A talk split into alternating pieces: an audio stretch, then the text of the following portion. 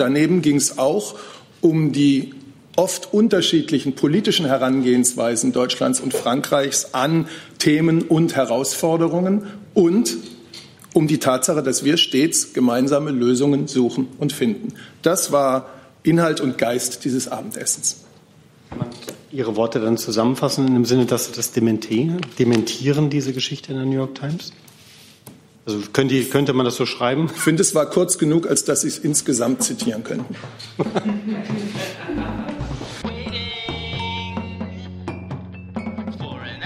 Liebe Kolleginnen, liebe Kollegen, herzlich willkommen zur Regierungspressekonferenz an diesem Montag. Wir begrüßen den Regierungssprecher, Herrn Seibert, und die Sprecherinnen und Sprecher der Ministerien. Das Umweltministerium ist mit Sicherheit auf dem Weg und wenn Fragen ans Umweltministerium sind, dann ziehen wir die einfach entsprechend nach hinten. Es gibt nämlich bestimmt genügend andere Fragen. Da ich jetzt nichts absehe, was nicht sehen konnte, was vorab mitzuteilen wäre, nichts übersehen, können wir gleich mit Ihren Fragen loslegen. Wer fängt an? Herr Lose, Herr Remme, und dann gehen wir nach hinten weiter. Also genügend Gesprächsstoff. Liebe Hörer, hier sind Thilo und Tyler. Jung und naiv gibt es ja nur durch eure Unterstützung. Hier gibt es keine Werbung, höchstens für uns selbst. Aber wie ihr uns unterstützen könnt oder sogar Produzenten werdet, erfahrt ihr in der Podcast-Beschreibung. Zum Beispiel per PayPal oder Überweisung. Und jetzt geht's weiter. Ja, vielleicht eine Frage ans Wirtschaftsministerium, möglicherweise auch an Herrn Seibert zum Vorschlag der Justizministerin der Ankündigung der Justizministerin, eine Frauenquote in Vorständen einzuführen, wo sie ja schon gesagt hat, man sei schon ziemlich weit mit diesem Vorschlag. Ich wüsste gerne mal, ob sich das mit der Darstellung des restlichen Teils der Bundesregierung deckt. Ja, ich kann gerne beginnen. Wenn die Justizministerin dazu Vorschläge vorlegt, dann werden wir die natürlich prüfen, weil das wären ja Regelungen im Gesellschaftsrecht, die zu treffen sind, die auch federführend im Bundesjustizministerium liegen. Also Sie prüfen noch nicht. Also noch kenne ich die, die konkreten Vorschläge nicht, aber wenn wir sie denn bekommen, dann werden wir sie uns natürlich wie immer anschauen und, und auch genau prüfen. Vom Justizministerium noch was zu sagen? Ja, Sie wissen natürlich am besten, was die Justizministerin heute in ihrer Zeitung gesagt hat. Ähm, ich kann das trotzdem noch mal, äh, noch mal auch hier wiederholen, weil so wahnsinnig viel mehr dazu können wir noch nicht sagen. Ähm, bei Vorständen in DAX-Unternehmen ist es so, dass bisher nur 7,6 Prozent der Vorstandsmitglieder weiblich sind. Das liegt weit, weit unter dem, was in Aufsichtsräten ähm, jetzt mit der verbindlichen Quote von 30 Prozent erreicht worden ist. Und ein wesentlicher Grund dafür ist, dass viele Unternehmen sich selbst eine sogenannte Zielgröße Null gesetzt haben, nämlich 70 Prozent der Unternehmen ähm, haben eine Zielgröße definiert und für weibliche Vorstandsmitglieder und in 70 Prozent der Unternehmen lautet die eben Null. Und darauf hat sich äh, Frau Lambrecht bezogen in dem Interview in der FAZ mhm. heute in ihrer Zeitung. Ähm, und genau wie Sie sagten, sie sagte, wir sind schon ziemlich weit. Konkret bedeutet das ähm, ein Gesetzentwurf in gemeinsamer Federführung des Bundesfamilienministeriums und des Bundesjustizministeriums ist in Arbeit und der nimmt sich eben auch eine Quote für Vorstände vor. Mehr Details können wir dazu noch nicht nennen, weil dieser Gesetzentwurf ja gerade sagen, im Entstehen ist. Zusatz. Mhm. Äh, ich unterstelle ja, dass äh, vor den formalen Absprachen eines Gesetzentwurfs vielleicht mal vorgefühlt wurde in anderen Häusern. Wie findet ihr das denn? Vielleicht auch gerade in CDU-Häusern. Deswegen hat mal mit dem Wirtschaftsministerium versucht, aber ist denn irgendwo anders schon etwas angekommen zu diesem Vorschlag? Sagen wir mal informelle Vorabsprachen. Also das richtet sich ja jetzt eher tatsächlich an die anderen Häuser. Ich kann ja. nur sagen, dass es mit Sicherheit auf, ähm, auf Fachebene überall Gespräche gab und dass es ja eine Debatte ist, die seit, seit vielen Jahren geführt wird und wo die Positionen ja auch vielfach, äh, vielfach bekannt sind. Ich würde gerne ergänzen. Ja, Ergänzung aus dem Umweltministerium. Nicht Umwelt, sondern Familie. Wir haben hier schon getauscht. Also insofern ähm, äh, für die Ministerin Giffey. Ähm, ich kann auf der einen Seite äh, unterstreichen und nochmal mit einer Zahl untermauern, was der Kollege gesagt hat. Äh, wir haben im Moment Zielgrößen äh, für Vorstände. 62 äh, Prozent aller Unternehmen haben sich eine Zielgröße gesetzt. Knapp 70 Prozent gaben diese Zielgröße mit 0 Prozent an. Das heißt, es ist noch nicht mal Ziel, an der Stelle etwas zu ändern, daran, ob Frauen im Vorstand sind. Ich kann Ihnen noch eine andere Zahl mitgeben. 81 Prozent der Unternehmen setzen sich entweder gar keine Zielgröße Zielgröße oder die Zielgröße null. Also wir haben da sozusagen sogar noch eine größere ähm, äh, Gruppe äh, von, von Unternehmen. Und äh, Ministerin Giffey hat schon vor einiger Zeit äh, sehr deutlich gesagt, dass es selbstverständlich das Ziel ist, auch in den Vorständen deutscher Unternehmen einen deutlich höheren Frauenanteil äh, zu erreichen. Und sie hat wörtlich gesagt, es ist kein Verstoß gegen die Menschenwürde, wenn ab einer bestimmten Vorstandsgröße auch eine Frau dabei sein muss. So, das ist eine Aussage, die ähm, jetzt nicht neu ist, die meine Ministerin schon ein paar Mal auch in der Vergangenheit so getätigt hat. Ähm, und weil Sie nach Abstimmungen gesprochen, gefragt haben, das ist, äh, wie der Kollege beschrieben hat, ein äh, gemeinsamer ähm, Vorstoß, ein gemeinsamer äh, Gesetzentwurf. Und insofern äh, ist es natürlich äh, auch äh, in sich äh, schlüssig, dass das Bundesfamilienministerium, das Bundesfrauenministerium und das Bundesjustizministerium da äh, in sehr äh, intensiven Abstimmungen äh, sind und dass wir da gemeinsam in die gleiche Richtung gehen und diese Forderung auch gemeinsam hier vorbringen. Ich kann mir noch ergänzen, dass es bei den Aufsichtsräten und der Quotenregelung für Aufsichtsräte ganz genauso war. Also für den privatwirtschaftlichen Bereich, das Gesellschaftsrecht, die BMWI-Kollegin hat es ja auch gesagt, ist das Justizministerium sind wir zuständig und für den öffentlich-rechtlichen Bereich ist das ähm, Familienministerium zuständig. Hierzu Frau Buschow. Haben Sie denn zumindest schon mal eine Zielgröße ins Auge gefasst? Für Aufsichtsräte gelten ja 30 Prozent. Soll das auch für Vorstände gelten oder ist da eine andere Quote geplant? Also ich habe ja gesagt, wir können uns noch nicht zu Details äußern, aber sicherlich äh, ist mit den Aufsichtsräten eine erfolgreiche Regelung geschafft. Vorstände haben noch mal etwas andere Strukturen als Aufsichtsräte, deswegen ist das nicht alles übertragbar, aber es soll sicherlich in diese Richtung gehen. Dann sehe ich zu dem Herr Lose noch mal zu dem Thema. Einmal meine Ermunterung, Herr Seibert, hat denn das Kanzleramt oder die Kanzlerin dazu eine Meinung? Auch wenn sie den Entwurf noch nicht kennt, grundsätzlich? Gut, es ist jetzt ja von den Kollegen und Kolleginnen schon sehr viel gesagt worden. Die Unzufriedenheit über die äußerst geringe Zahl von weiblichen Vorstandsmitgliedern eint uns alle in der Bundesregierung. Das ist weder zufriedenstellend noch, wenn man die gesellschaftliche Entwicklung äh, in Richtung Gleichstellung äh, betrachtet, ist das zukunftsfähig.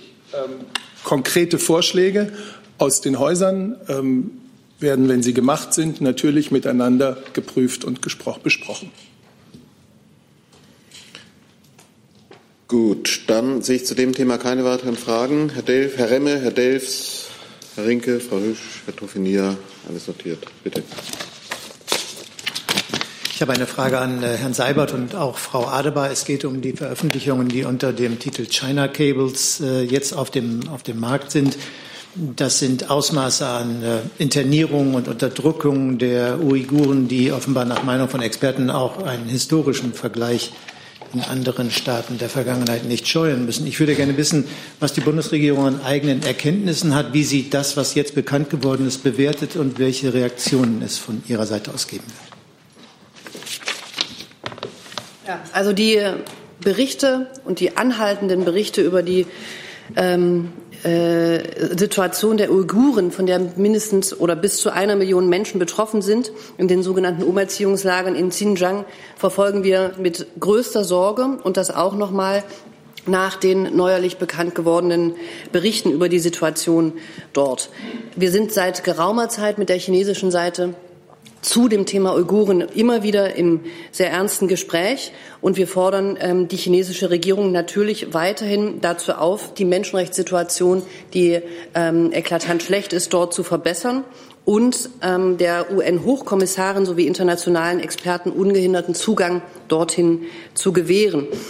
Die Lage der Uiguren war schon Schwerpunktthema beim letzten Menschenrechtsdialog, beim letzten deutsch-chinesischen im Dezember 2018. Und wir sind mit der chinesischen Seite weiterhin dazu im Gespräch, dass die Menschenrechtsbeauftragte der Bundesregierung die Region besuchen kann. Wir haben im äh, EU-Rahmen und auch in VN-Gremien uns eben auch über unsere bilateralen Kanäle wiederholt unsere große Besorgnis über die Berichte und die mutmaßlichen Zustände dort zum Ausdruck gebracht, zuletzt auch im Menschenrechtsausschuss der äh, Generalversammlung der Vereinten Nationen, wo wir gemeinsam mit 23 anderen Staaten ein Statement dazu abgegeben haben. Wir werden uns die Lage natürlich weiter anschauen und es ist sicher anzunehmen, dass wir auch die Gelegenheit zum weiteren Dialog über diese Situation sowohl in internationalen Gremien als auch bilateral mit der chinesischen Seite führen werden. Eine Nachfrage äh, von Seiten des Uigurischen Weltkongresses sind schon seit Tagen Forderungen bekannt, aufgrund eben dieses Systems an Unterdrückung Sanktionen zu ergreifen gegen China, auch von Seiten der Bundesregierung. Ist das eine Option?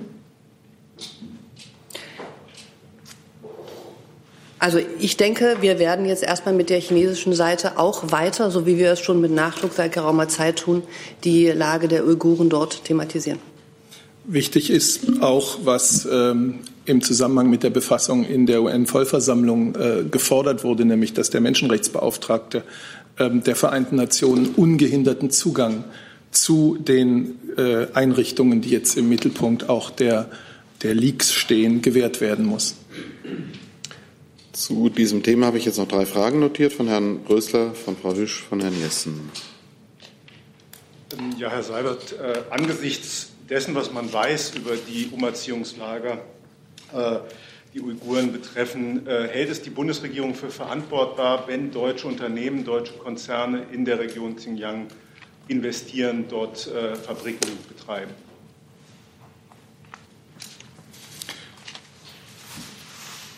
In einer Situation, in der es keine Sanktionen gibt oder keine sonstigen rechtlichen Regelungen, äh, die das äh, verbieten würden, ist das zunächst einmal eine unternehmerische Entscheidung. Natürlich äh, liegen jetzt Berichte vor über, über Menschenrechtsverletzungen, über Lager, die uns in höchster Weise besorgen.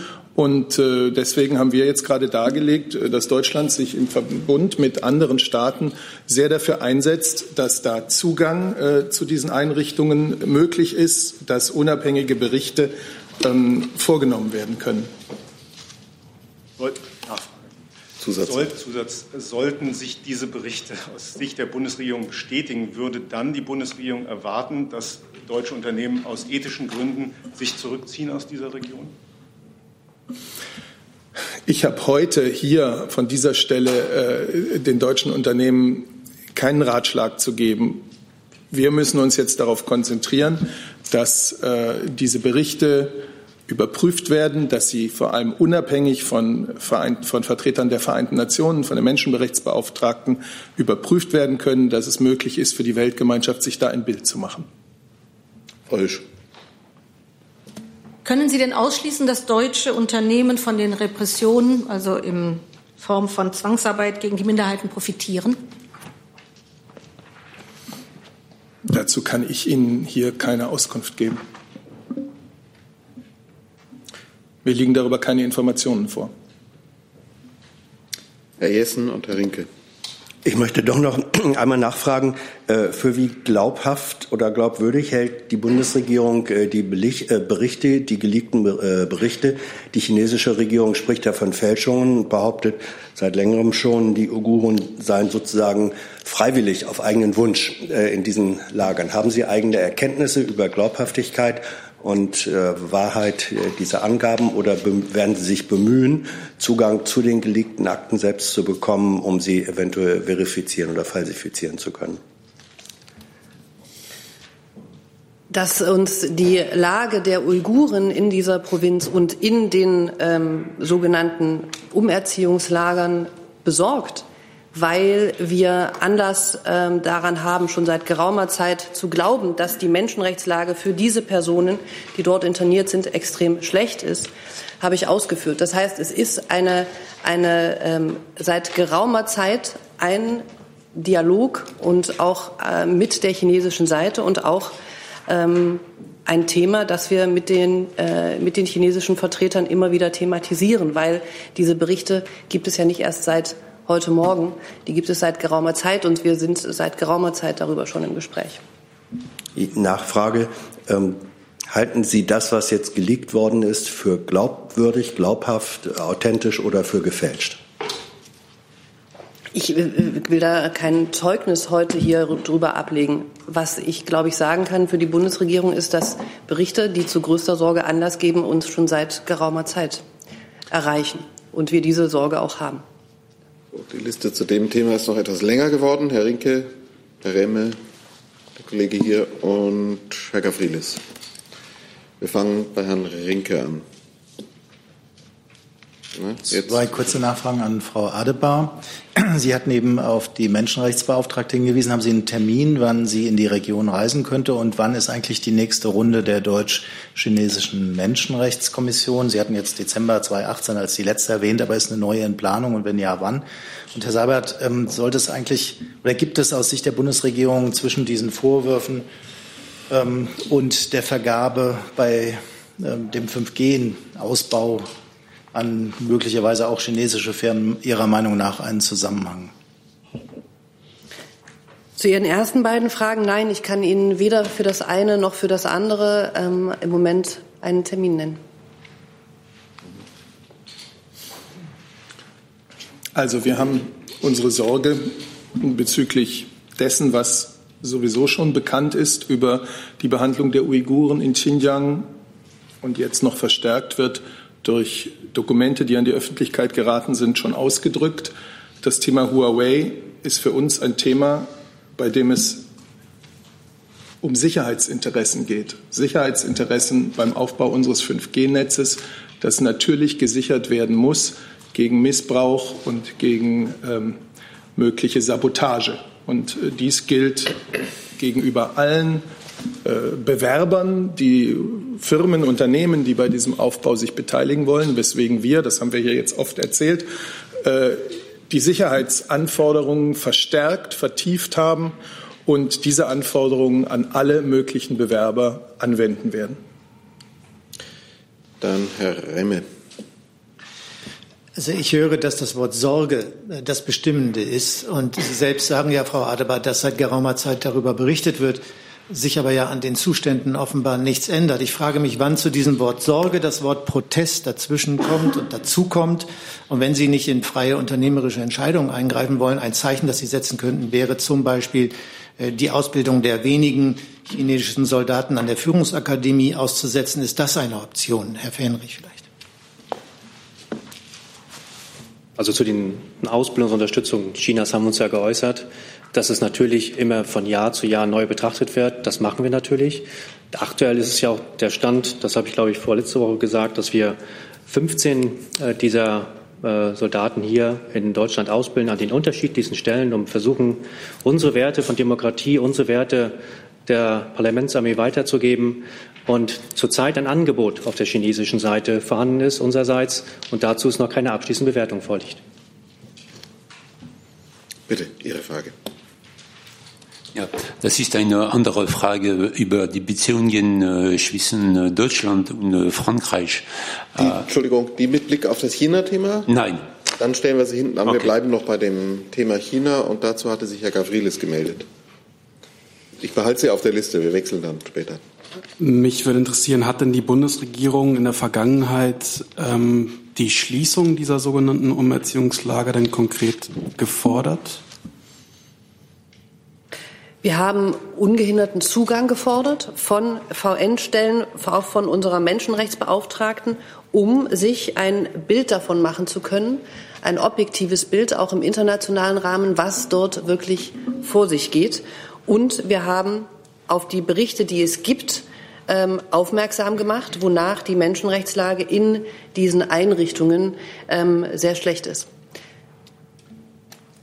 dann Herr Brösler und dann wechseln wir das Thema und Herr Delfs ist dran.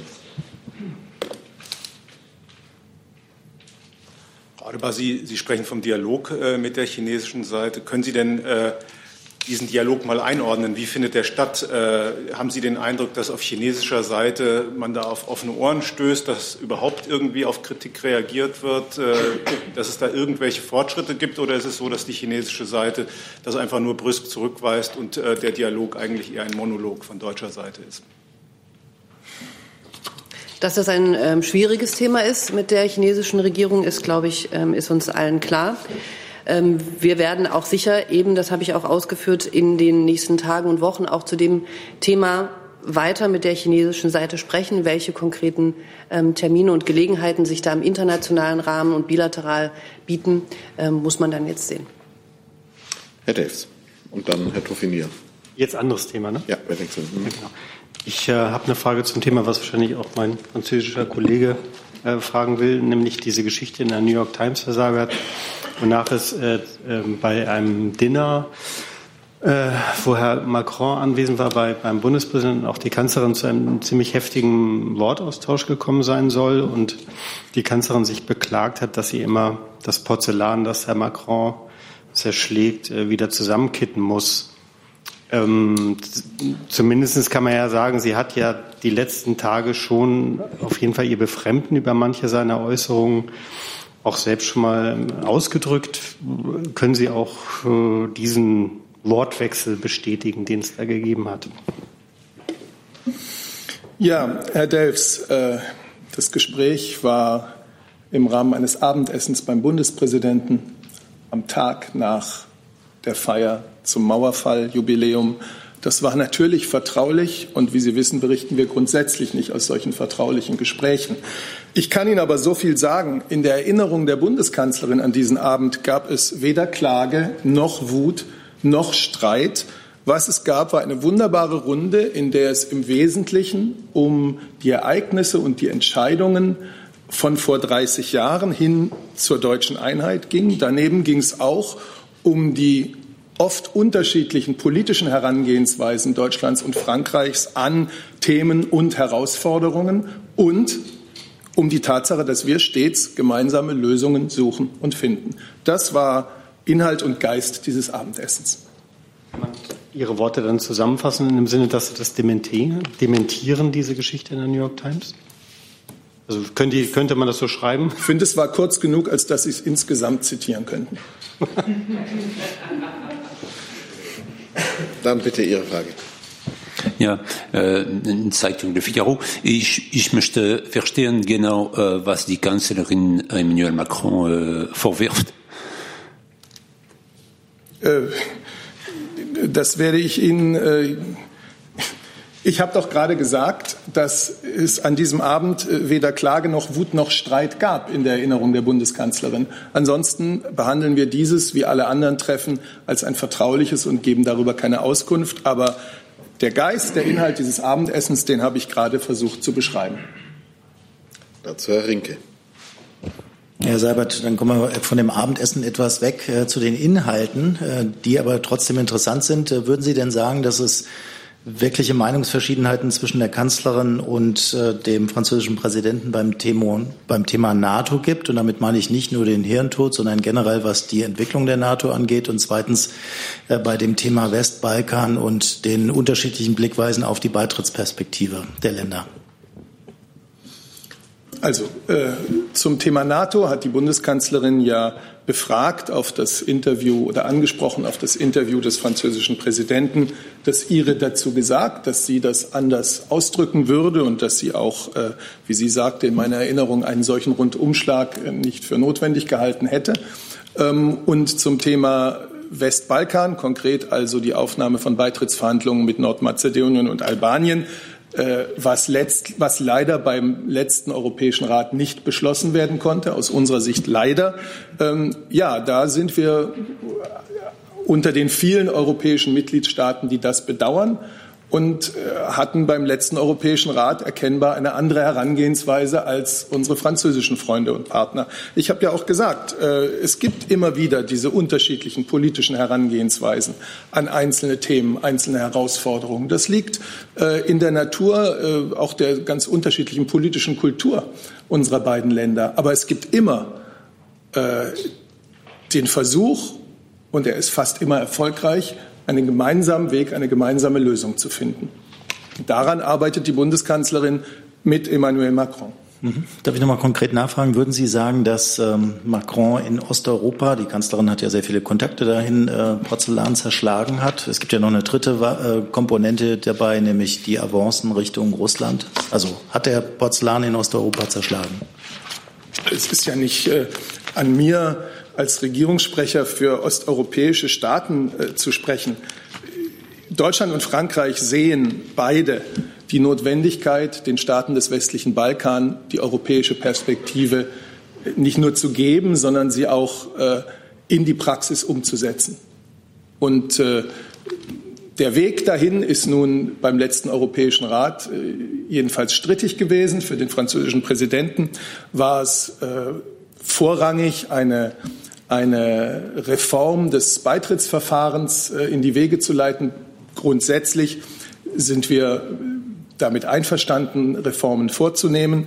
Äh, dennoch sehen wir, wie die meisten anderen europäischen Mitgliedstaaten, die Notwendigkeit, Versprechen gegenüber Albanien und Nordmazedonien, die beide vieles von den Forderungen umgesetzt haben, die man ihnen gestellt hat, äh, auch umzusetzen.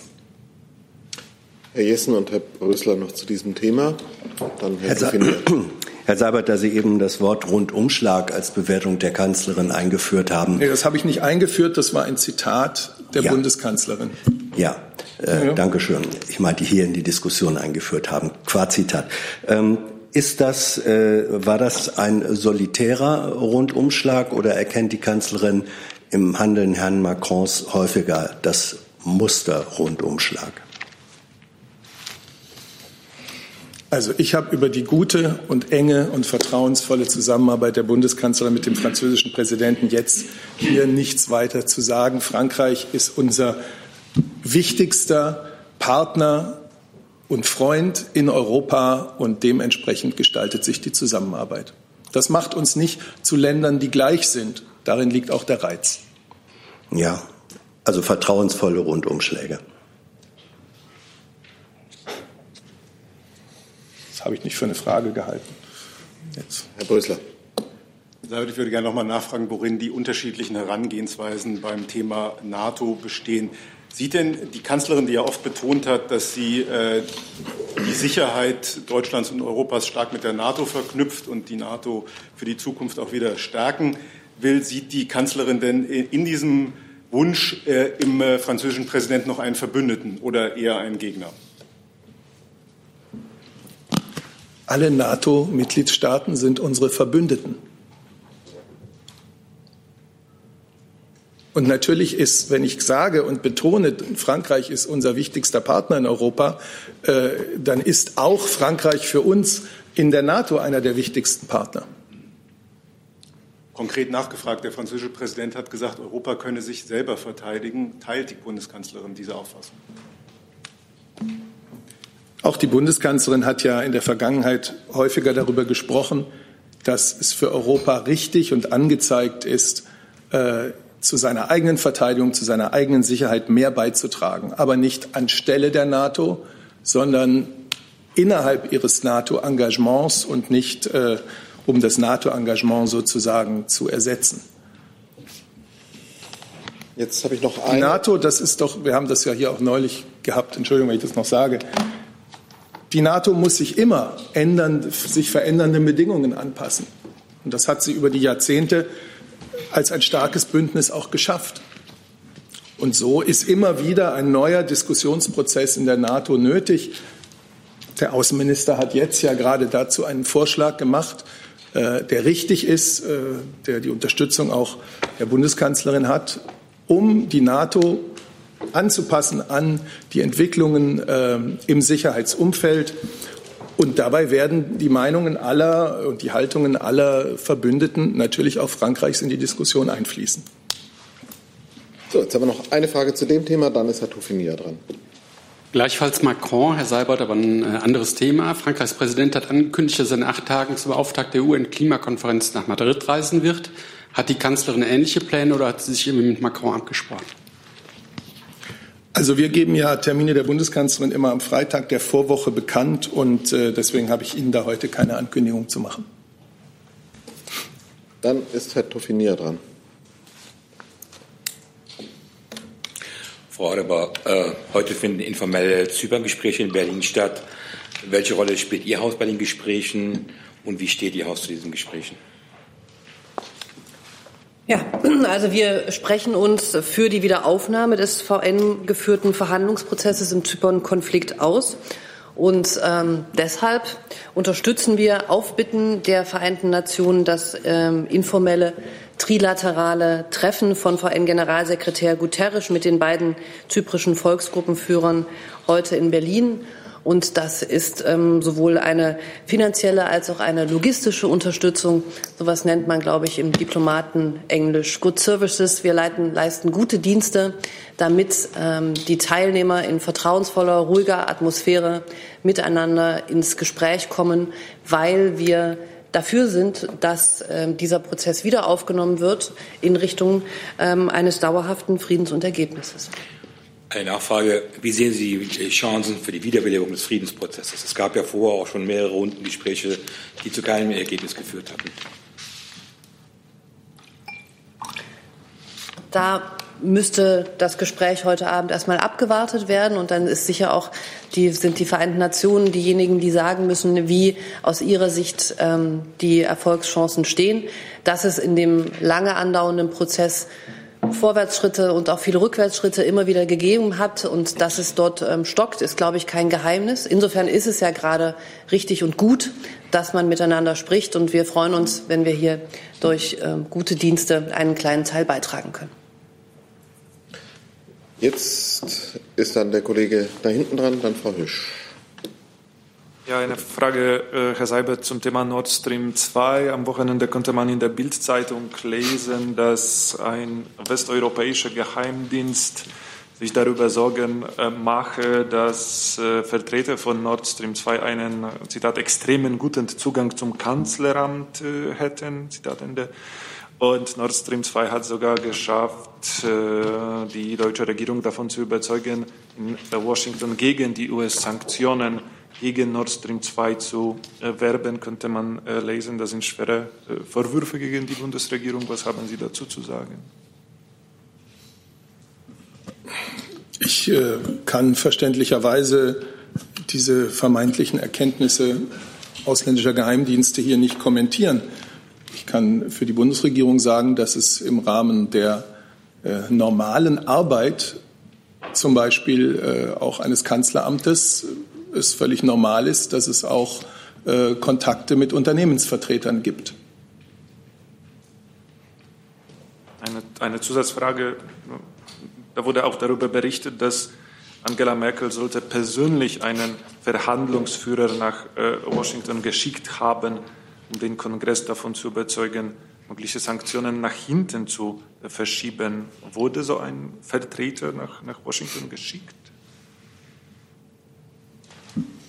Also, äh, ich kann Ihnen hier über so etwas nicht berichten. Wir vertreten unsere Haltung zu Nord Stream 2 ja auch in aller Öffentlichkeit, hier oft genug.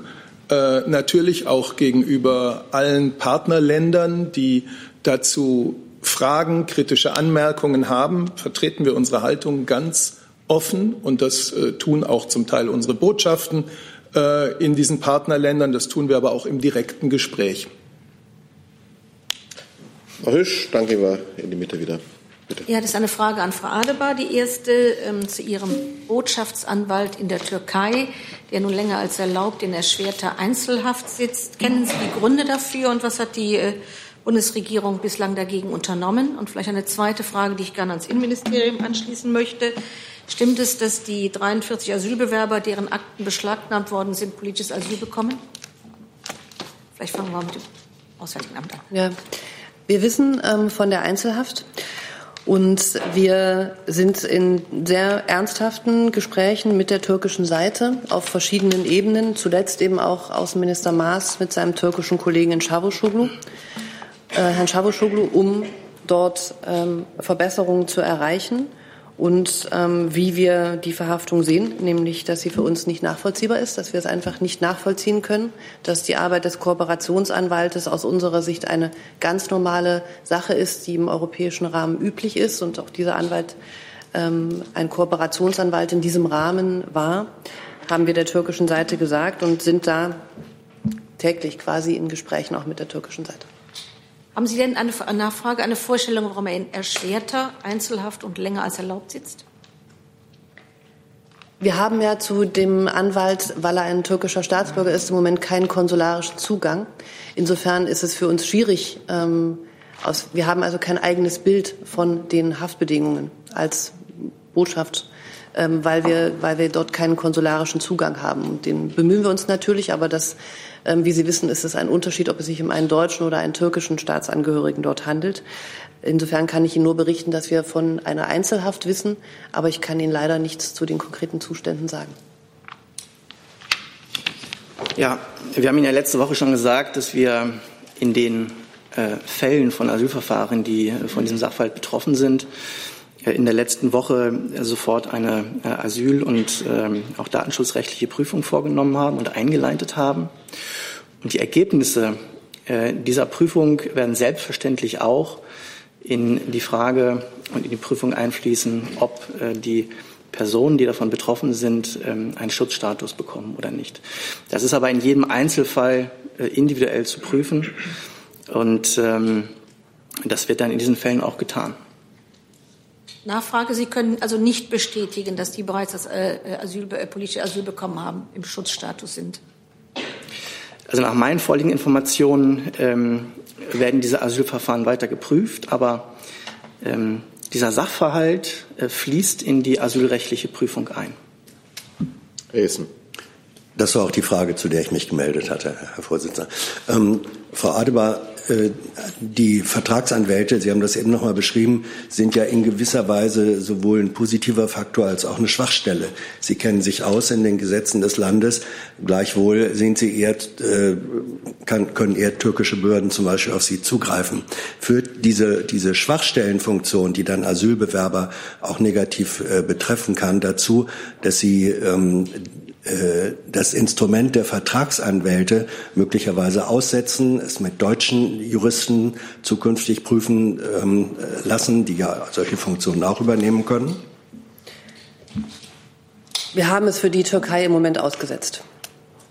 Das heißt, wir arbeiten in der Türkei im Moment ähm, nicht mit Kooperationsanwälten, weil wir uns eben genau alle Fragen, die damit zusammenhängen, anschauen. Das ist der momentane Stand. An sich ist das Instrument eines Kooperationsanwaltes in vielen Ländern ein sehr wertvolles und ein sehr gut funktionierendes, mit dem eben aus ähm, zugänglichen, ganz normal zugänglichen Quellen Informationen, die für Asylverfahren relevant sind, ähm, eben eingeholt und auch bestätigt werden können. Wovon wird es abhängen, ob dieses Aussetzen äh, eine dauerhafte äh, Änderung äh, des Verfahrens wird? Naja, wenn ich jetzt sage, von den weiteren Entwicklungen stellt Sie das nicht zufrieden, aber ich Nein. glaube, das wäre die Antwort. Okay. Hierzu nochmal? Dann machen wir weiter, bitte. Haben Sie das Mikrofon? Jetzt. Weiterhin. Jetzt. Eine Frage an das Bundesbildungsministerium hätte ich. Da geht es um, das Koop äh, um den Nationalen Bildungsrat.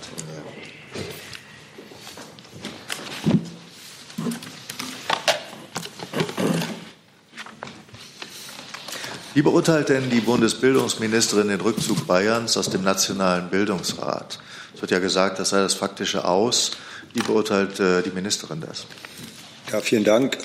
Die Ankündigung aus Bayern wie auch dann Wortmeldungen aus Baden-Württemberg haben leider gestern nicht überraschend.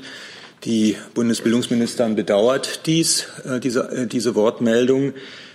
Aus unserer Sicht müssen jetzt die Länder beraten, insgesamt, wie weiter zu verfahren ist. Allerdings muss man sagen, dass die Signale natürlich eigentlich optimistisch machen, dass es dazu kommen wird. Ich will aber die Gelegenheit vielleicht äh, nutzen, noch mal zu sagen, äh, wie unsere Grundhaltung ist. Also Bildung ist eine der wichtigsten Aufgaben, denke ich, die wir hier in unserem Staat verfolgen sollten. Und alle staatlichen Ebenen sind aufgefordert, ein Bildungssystem zu schaffen, was eine hohe, eine hohe Qualität hat. Und die ähm, die, die Bundesregierung, der Bund beteiligt sich dabei, auch bei den Schulen. Sie kennen ja die, äh, den, den äh, Digitalpakt. Sie kennen Programme wie Schule macht stark und Leistung macht Schule. Und in diesem Zusammenhang standen eben auch die Gespräche über den Nationalen Bildungsrat, der ja auch im Koalitionsvertrag vorgesehen war. Äh, Zusatz. Was bedeutet denn die Entscheidung aus München jetzt für das selbstgesteckte Ziel dieses Bildungsrates, nämlich vergleichbare Standards zu schaffen für Bildungsabschlüsse? Wie Sie vielleicht wissen, äh, gibt es ja parallele Gespräche, dafür, da kann ich jetzt äh, ähm, also nicht äh, sprechen, äh, unter den Ländern, die wollen ja einen Staatsvertrag abschließen, was jetzt äh, vor allen Dingen die Vergleichbarkeit zum Beispiel von, von des Abiturs zum Inhalt hat. Das wäre ja übrigens auch nie ein Ziel des Nationalen Bildungsrats gewesen, weil das der Nationale Bildungsrat kann, sollte das ja nie in irgendeiner Weise exekutieren, sondern es sollte ein Beratungsgremium sein, was aufgrund von wissenschaftlicher Expertise alle für Bildung Verantwortlichen berät. Das war, das ist, äh, das war, äh, ist der Sinn. Und ähm, wir werden jetzt sehen, wie die weiteren Gespräche laufen. Wir haben nächste Woche eine KMK-Sitzung. Vielleicht äh, sind wir am Ende der, der nächsten Woche dort dann klüger, wie, wie die weitere Entwicklung sein wird. Vielen Dank. Dazu keine weiteren Fragen, oder? Dazu? Dann habe ich jetzt Herrn Warwick, dann Herrn Delfs, Herrn Rinke, Herrn Lang. So. Warwick, RT. Bei seinem Besuch in Japan hat Außenminister Heiko Maas sich gegen einen einseitigen Abzug von US-Atomwaffen aus Deutschland ausgesprochen. Jetzt gibt es ja seit 2010 den Bundestagsbeschluss, auch mit großer Mehrheit gefällt, der sehr explizit die Bundesregierung auffordert, US-Atomwaffen sich bzw. sich bei den, in den USA und bei den NATO-Partnern für einen Abzug der US-Atomwaffen aus Deutschland einzusetzen. Da würde mich interessieren, ist dieser Bundestagsbeschluss dem Auswärtigen Amt bekannt? Und wenn ja, wie vereinbart das Auswärtige Amt und die Bundesregierung die Aussagen des Außenministers in Bezug auf diesen Mehrheitsbeschluss des Deutschen Bundestages? Also ich kann nur noch mal darauf verweisen, auf den Kontext und die Äußerungen des Ministers. Wir stehen zu dem Ziel des ähm, Global Zero und wir wollen dafür arbeiten, dass das äh, internationale Abrüstungsregime ähm, gestärkt wird und ähm, tun das auch. Die Äußerungen des Ministers kann ich Ihnen sonst gern noch mal vorlesen. Ich denke, ansonsten stehen Sie da für sich. Zusatz. Ja, aber ich hatte ja sehr explizit gefragt. Er hatte gesagt, er spricht sich gegen einen einseitigen Abzug aus und dagegen steht ein Bundestagsbeschluss, der sehr explizit von der Bundesregierung just einen Abzug von US-Atomwaffen aus Deutschland fordert. Darin liegt ja ein Widerspruch. Und ich würde ganz gerne wissen, wie das Auswärtige Amt mit diesem Widerspruch Bundestagsbeschluss versus Aussagen des Außenministers umgeht. Der Außenminister hat seine Haltung in Japan ja begründet. Können Sie noch mal nachlesen. Dazu keine weiteren Fragen. Dann ist Herr Delfs dran, dann Herr Linke, Herr Rinke. So. Herr Seibert, ich hätte eine Frage äh, zu dem geplanten äh, Besuch der Bundeskanzlerin im Konzentrationslager Auschwitz. Ähm, warum fährt sie zum jetzigen Zeitpunkt dorthin? Also ist ja zum Ende ihrer Amtszeit sozusagen. Warum ist sie nicht früher gefahren? Die Bundeskanzlerin hat während ihrer Amtszeit eine ganze Reihe von Konzentrationslager-Gedenkstätten besucht. Sie war beispielsweise die erste Bundeskanzlerin, die die Gedenkstätte in Dachau besucht hat. Tatsächlich äh, wird diese geplante Reise nach Auschwitz ihre erste dorthin sein. Äh, ich würde Sie bitten, dass wir all diese Fragen rund um diese Reise auf den Tag, an dem wir das offiziell ankündigen, verschieben. Und das wird an diesem Freitag sein. Dann können wir das in den Gesamtzusammenhang einordnen. Gut, dann ähm, Herr Rinke, dann Herr Lange. Eine Frage ans Wirtschaftsministerium. Es gibt äh, seitens eines äh, chinesischen ähm, Autokonzerns Bike ähm, die Ankündigung, dass sie den Anteil in Daimler erhöhen wollen. Zusammen mit äh, einem anderen chinesischen Unternehmen kämen chinesische Anbieter dann auf rund 20 Prozent der Anteile. Ich hätte ganz gerne gewusst, äh, wie das Wirtschaftsministerium dazu steht, ob äh, das als Problem angesehen wird oder ob man damit einverstanden ist. Ja, das sind ja zunächst mal Ankündigungen, um die es sich dabei handelt. Äh, das verfolgen wir natürlich genau, aber zunächst mal möchte ich das nicht näher kommentieren. Ähm, strategische Unternehmensentscheidungen sind wie üblich Unternehmensentscheidungen und zunächst sind es ja auch Ankündigungen. Gibt es prinzipielle Bedenken, dass gegenüber chinesischen ähm, Anteilen an deutschen Automobilherstellern? Wie wir das hier oft dargelegt haben, wir sind ein offener Investitionsstandort in Deutschland. Äh, Offenheit bedeutet aber nicht, dass wir naiv sind, sondern natürlich gibt es das ähm, Instrumentarium der Außenwirtschaftsverordnung mit der sogenannten Investitionsprüfung. Sollte da Relevanz im Einzelfall bestehen, gibt es dieses Instrumentarium. Aber wie gesagt, erstmal handelt es sich dabei um Ankündigungen. Darf ich noch einen Zusatz machen? Äh, etwas ausgeweitet. Äh, der Bundeswirtschaftsminister hat ja auch eine Strategie, äh, Industriestrategie in einem Papier angekündigt. Ähm, das beinhaltet ja auch den Einstieg ausländischer Investoren. Können Sie uns sagen, wann eigentlich dieses Industriepapier nun vorliegen wird? Ja, vielen Dank. Ähm, heute Morgen gab es dazu ja auch nochmal Pressemeldung ähm, aus, von, von Seiten der SPD, die eine Industriestrategie befürworten. Ähm, darüber freuen wir uns natürlich. Wir freuen uns über breite Resonanz ähm, über das Thema Industriestrategie und Industriepolitik. Äh, Bundeswirtschaftsminister Altmaier hatte im Februar seine Vorschläge vorgelegt, mit dem Ziel, eben Arbeitsplätze und Wettbewerbsfähigkeit in Deutschland und Europa nachhaltig zu sichern indem wir eben wirtschaftliche und technologische Kompetenz und Industrieführerschaft in Deutschland und Europa sichern.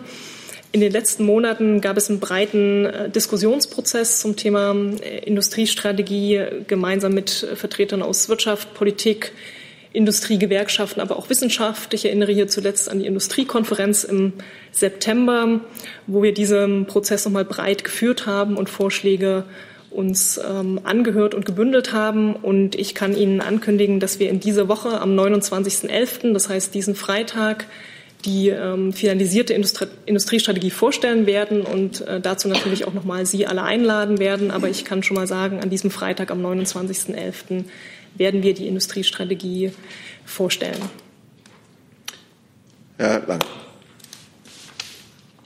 Ich hätte eine Frage an Herrn Seiber zur Personalie Rainer Wendt der nun offenbar doch nicht Innenstaatssekretär in Sachsen-Anhalt werden soll. Herr Wendt sagt, ein Angebot an ihn sei zurückgezogen worden. Die Initiative dazu sei vom Kanzleramt ausgegangen. Ich glaube, das Zitat war, das Kommando dazu kam aus dem Kanzleramt. Da hätte ich gerne gewusst, wie Sie das kommentieren. Danke.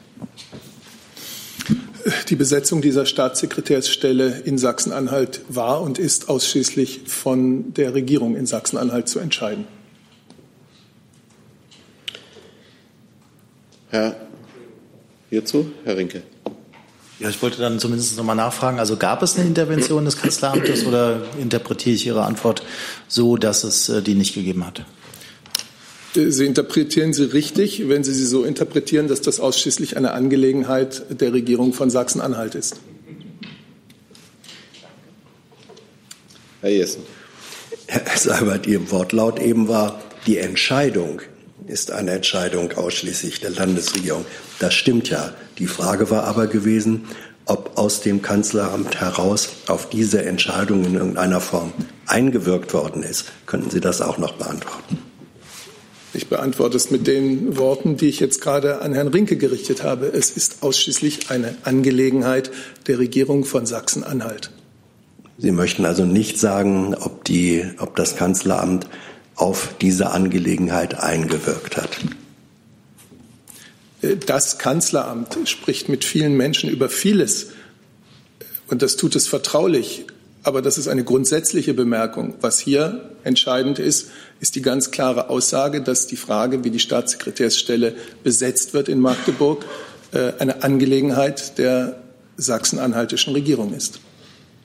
Herr Tofinier, dann Frau Hüsch. Frau Adebar, eine Frage zur Situation der äh, äh, Medien in Ägypten. Am Wochenende ist die ägyptische Regierung massiv gegen regierungskritische Medien vorgegangen. Es kam zu Verhaftungen und auch Schließungen der Redaktion. Da hätte ich wieder mal eine Ihres Hauses.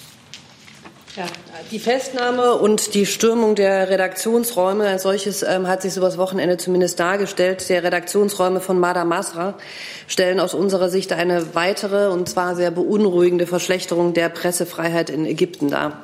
Wir sind jetzt erst mal erleichtert, dass die vier festgesonnenen Journalisten dieser renommierten ägyptischen Online-Zeitung ähm, gestern wieder freigelassen wurden dass aber das Vorgehen der ägyptischen Behörden gegen ägyptische und auch ausländische Medienvertreter, so zumindest die Berichte, erfolgte aus unserer Sicht ohne erkennbaren Grund und auch ohne erkennbaren Grund die Sperrung der Webseite von Madamasse sowie äh, von circa 500 weiteren Webseiten in Ägypten.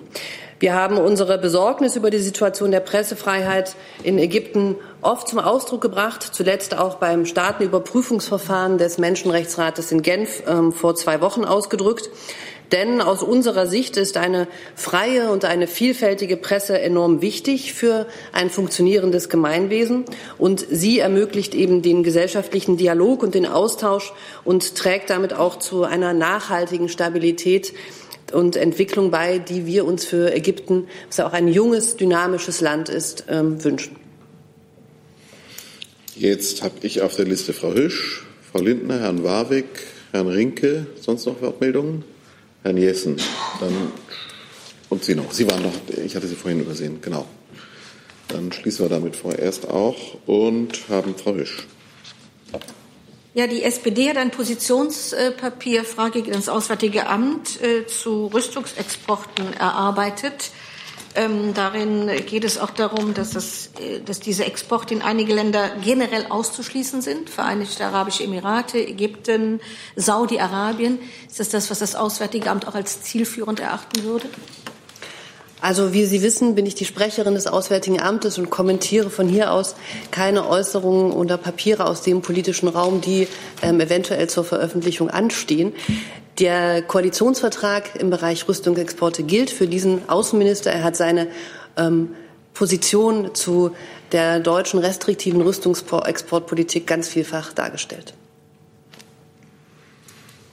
Dann Herr Rinke dazu, bitte.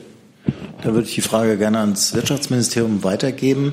Würden Sie sagen, dass ähm, dieses Positionspapier und die Forderung, die Frau Hüsch gerade erwähnt hat, eigentlich die deutsch-französischen ähm, Vereinbarungen, was Rüstungsexporte angeht, unterlaufen? Denn da ist nicht davon die Rede, dass Rüstungsexporte in bestimmte Ländergruppen generell untersagt werden.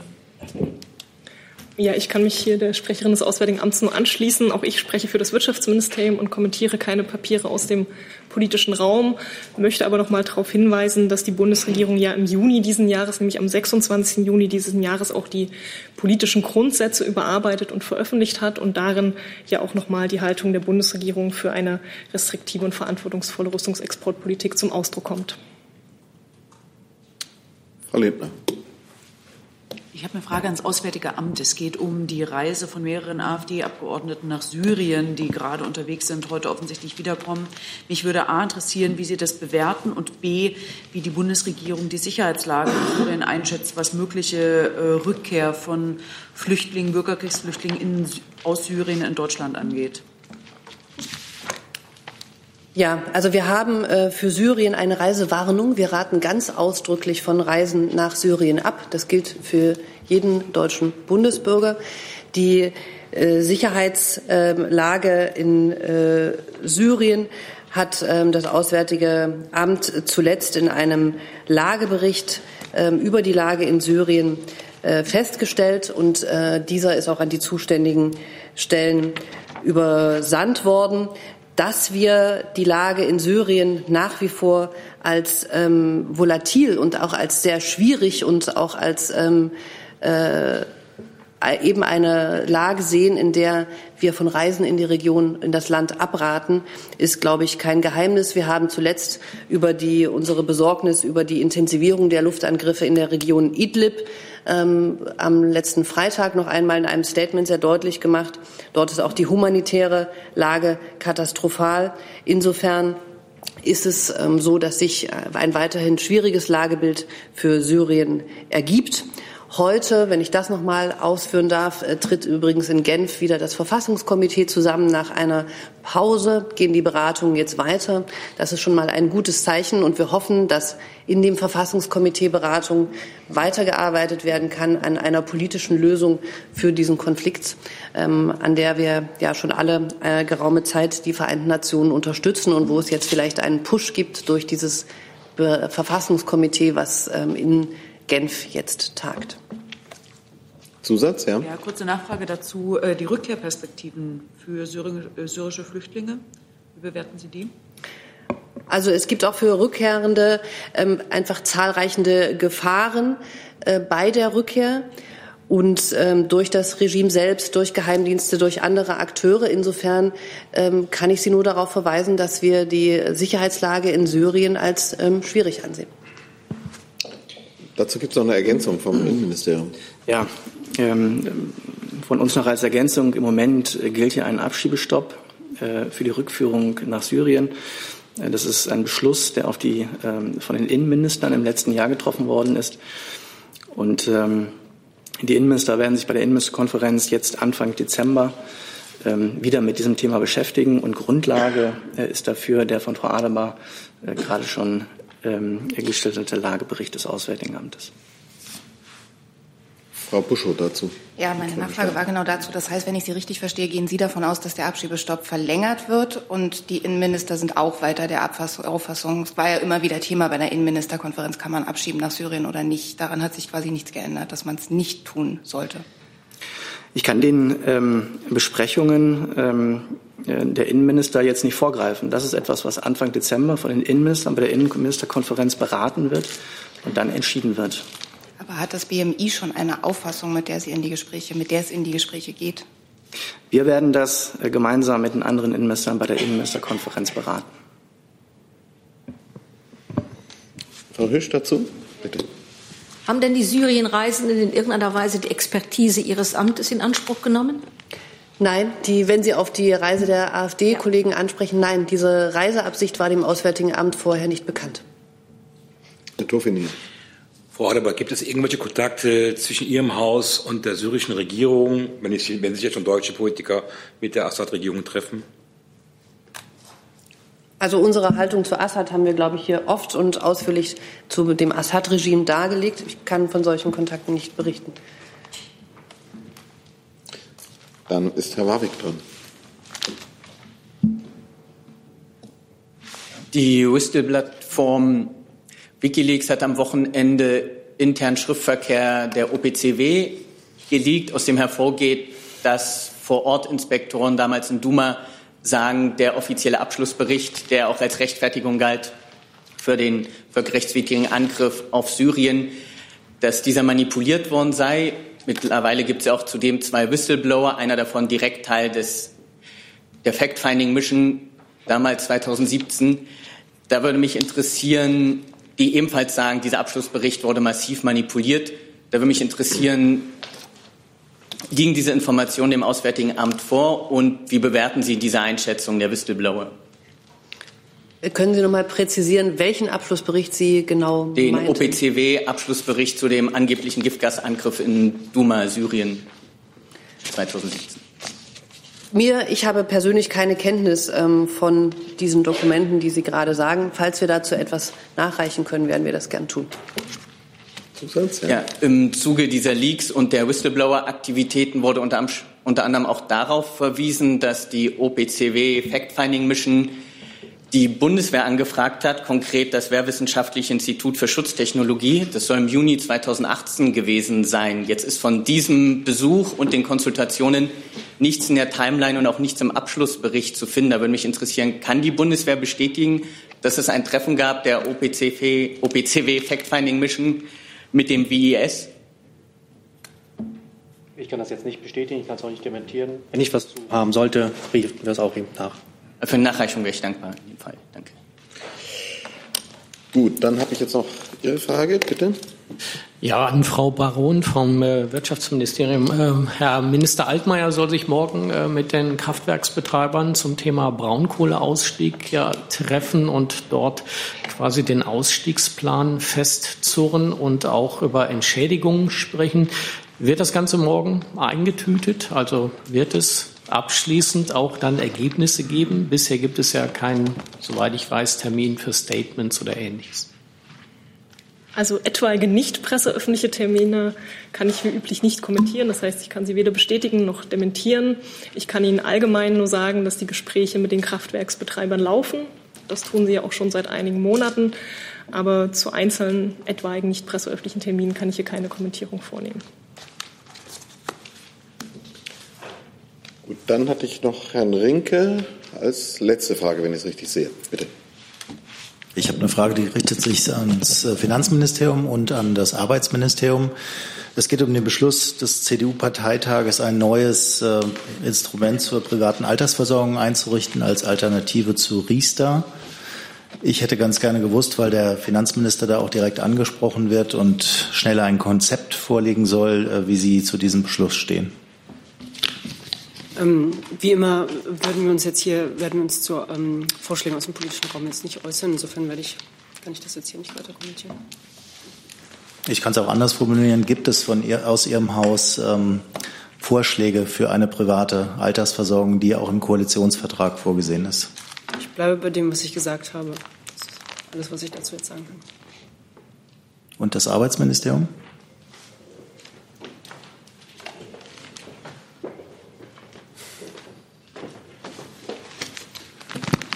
Also den Vorschlag an sich ähm, kann ich auch nicht kommentieren, aber es ist äh, richtig, Sie hatten den Koalitionsvertrag angesprochen, dass die Regierungsparteien im äh, Koalitionsvertrag vereinbart haben, ein kostengünstiges Standard-Riester-Produkt zu prüfen. Da steht auch ein Kostendeckel für Riester-Produkte im Raum, ähnlich wie bei den Abschlusskosten von Lebensversicherungsprodukten. Diese Prüfung ist auch meines Wissens noch nicht abgeschlossen. Können Sie uns da eine zeitliche Vorstellung geben? Und wer ist eigentlich da im Lead? Ihr Ministerium oder das Finanzministerium? Eine zeitliche Abschätzung kann ich nicht geben. Riester wäre in erster Linie BMF. So, jetzt haben wir noch eine Nachreichung von Frau Adebar und zwei Fragen von Herrn Jessen und von Herrn Warwick. Frau Adebar. Ich kann ähm, zum Thema OVCW Ihnen gern nachreichen, dass uns äh, die Kritik bekannt ist und die Kritik auch an dem Bericht der OVCW wiederholt durch den Generalsekretär der OVCW zurückgewiesen wurde und der Sachverhalt gegenüber den Vertragsstaaten der Organisation auch richtiggestellt wurde. Die Bundesregierung hat vollstes Vertrauen in die technische Expertise, Professionalität, Unabhängigkeit und Überparteilichkeit der Organisation für das Verbot chemischer Waffen. Und wir unterstützen den Generaldirektor, der eben auch die Pflicht hat, die Identität der einzelnen Fact-Finder-Mitglieder zu schützen und deren Unabhängigkeit und Überparteilichkeit für eben diese Berichte zu wahren. Herr Warwick, wollen Sie gleich anschließen? Ja, ähm, noch eine kurze Nachfrage. Ich hatte Sie ja, Frau Adebar, das letzte Mal gefragt, ob das Auswärtige Amt mittlerweile die Berichte und Aussagen des UN-Sonderbeauftragten für Folter kennt, der ausgesagt hat, nach seiner Einschätzung unterliegt Julian Assange Folter und verstoßen auch die USA und Großbritannien in diesem Kontext gegen die von Ihnen unterzeichnete Anti-Folter-Konvention. Da hatte sowohl Ihr Kollege als auch Sie, als auch Herr Seibert noch gesagt, diese Information ist bisher nicht zur Bundesregierung vorgedrungen. Das Ganze liegt jetzt einen Monat zurück. Da wollte ich nur die Chance nutzen und fragen, ob mittlerweile die Bundesregierung die Berichte des Sonderbeauftragten über Folter kennt und da Einschätzung hat. Dazu würde ich gern sagen, dass wir vollstes Vertrauen in die britische Justiz haben, dass sie ähm, diesen Fall ähm, unabhängig und rechtsstaatlich mit allen Facetten, die sich dort ergeben, bearbeitet. Aber ich habe ja nachgefragt, ob der Bundesregierung die Aussagen des UN-Sonderberichterstatters über Folter vorliegt, mit den entsprechenden Aussagen zur Folter über Assange und wie die bewertet werden von der Bundesregierung. Meine Antwort darauf ist, dass wir Vertrauen in die britische Justiz haben, die alle Aspekte, die in diesem Fall zum Tragen kommen werden, ähm, sicher rechtsstaatlich und unabhängig betrachten wird. Herr Jessen, letzte Frage. Meine Frage richtet sich ans Verteidigungs- und ans Umweltministerium. Ähm, bei einem Marinemanöver in der Ostsee wurden alte Minen gesprengt. Anschließend fanden Tierschützer 18 tote Schweinswale. Äh, Herr Fähnrich, äh, muss man das einen Kollateralschaden nennen oder haben Sie es an Umsicht äh, mangeln lassen? Ja, die Berichterstattung haben wir gesehen, haben wir zur Kenntnis genommen. Das Ganze bariert auf einer kleinen Anfrage. Die Fakten dazu sind, dass im Augenblick Untersuchungen laufen hinsichtlich der äh, Ursache, woran diese Schweinswale ums Leben gekommen sind. Es ist bis dato kein direkter Zusammenhang hergestellt worden. Sollte einer hergestellt werden zu dem Manöver der Maria, bedauern wir das natürlich. Wichtig ist aber, und das wollte ich noch mal an dieser Stelle bringen, es handelt sich dabei ja um Übungen der NATO, der Marine, die dafür gesorgt haben, dass die Seewege sicherer werden. Es geht nämlich um Gerundminen, also um Minen, die im Zweiten Weltkrieg in der Ostsee äh, verbracht wurden, die das Wasser- und Schutzamt nicht mehr anfasst, weil sie gemerkt haben, dass sie so gefährlich geworden sind, dass sie eine Gefahr für Leib und Leben darstellen. Und somit wurde im August eben diese Sprengung durch die Marine, die alleine in der Lage sind, diese zu sprengen, äh, durchgeführt und hat man das auch entsprechend äh, gemacht. Es wurden auch die Vorschriften, die in dem Zusammenhang von der Marine aus äh, angebracht sind, Vergrämung zum Beispiel, dass du sorgt, dass im Umfeld äh, die Tiere und das Leben da sich entsprechend entfernt, angewendet. Jetzt gilt es noch aufzuklären, da sind wir dran, die Zuständigkeiten zwischen den Behörden und zwischen den Ländern, um herauszufinden, in welchem Art wir das besser machen können oder in welchem Art dort die Verantwortlichkeiten besser zugewiesen werden können. Ja, ich kann ähm, bestätigen, dass es eben keinen eindeutigen Zusammenhang im Moment gibt. Man kann natürlich einen Zusammenhang vermuten, ähm, weil die Sprengungen ja innerhalb eines, eines äh, Meeresnaturschutzgebietes erfolgt sind. Das ist ja mittlerweile bekannt. Ähm, und der Schweinswal ist ein Tier, das unter besonders strengem Schutz steht. Wir haben nicht viele Schweinswale in der Ostsee. Deswegen ist natürlich eine Anzahl von 18 Schweinswalen, die angelandet worden sind innerhalb eines Monats, schon sehr besorgniserregend. Diese Tiere werden oder sollen untersucht werden. Ähm, es ist leider eine gewisse Zeit vergangen. Deswegen ist es auch nicht so einfach festzustellen, was die Ursache ist. Und Sie fragen sich vielleicht, das ist ja eine gewisse Zeit her, warum gibt es immer noch keine fertige Analyse ähm, der Todesursache? Das hängt einfach damit zusammen, dass die Tiere nach und nach angelandet wurden und einfach schon Zeit vergangen ist. Und deswegen ist das äh, nicht so einfach. Das Bundesamt für Naturschutz, was hier die Aufsicht hat über dieses Naturschutzgebiet am Fehmarnbelt, ist über die Sprengungen nicht vorab informiert worden. Es ist Usus, dass, und nicht nur Usus, es ist vorgeschrieben, dass ähm, FFH-Gebiete, also Flora-Fauna-Habitat-Gebiete in der Europäischen Union, die zum Schutz besonderer Arten ausgewiesen werden, sind, so zu behandeln sind, dass jede Form der Beeinträchtigung mit den Behörden abzustimmen ist oder sie eben im Vorfeld ausreichend, rechtzeitig ausreichend informiert werden.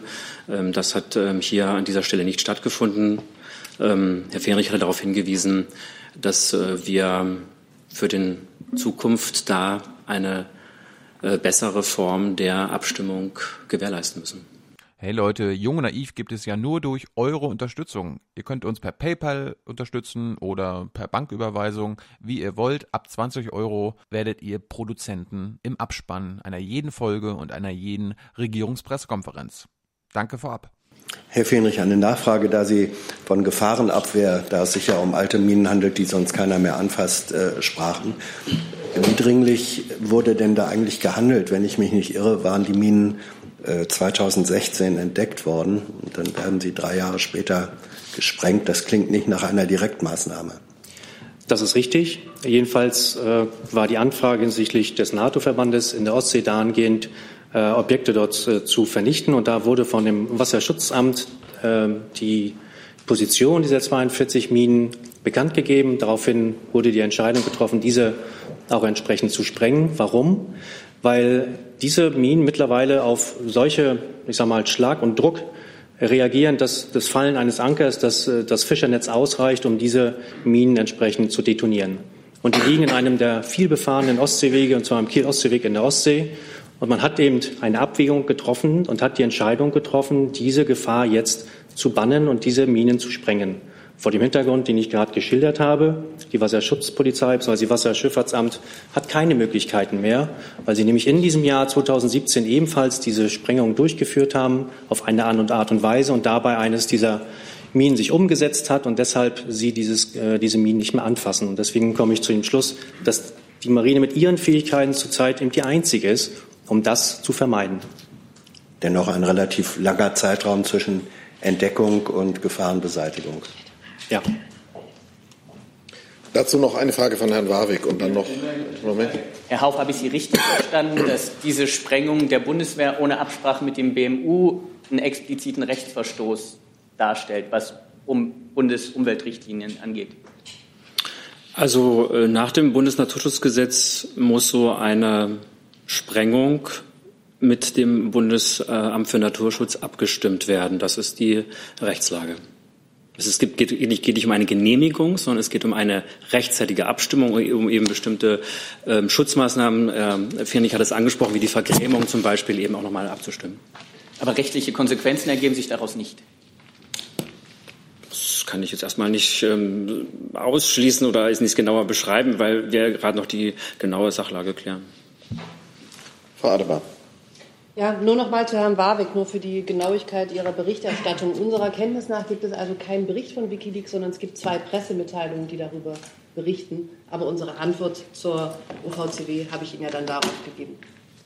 Äh, darf ich kurz analysieren? Es gibt, das habe ich auch so ausgeführt, äh, geleakten E-Mail-Verkehr. Mehr habe ich auch nicht gesagt. Und den können Sie auf der Seite einlegen. Das, also dazu gibt es Presseerklärungen zu dem Leak. Aber das Leak besteht aus geleakten internen OPCW-E-Mails für Ihre Berichterstattung. Dann haben wir das auch geklärt. Prima. Vielen Dank für Ihren Besuch. Schönen Tag noch.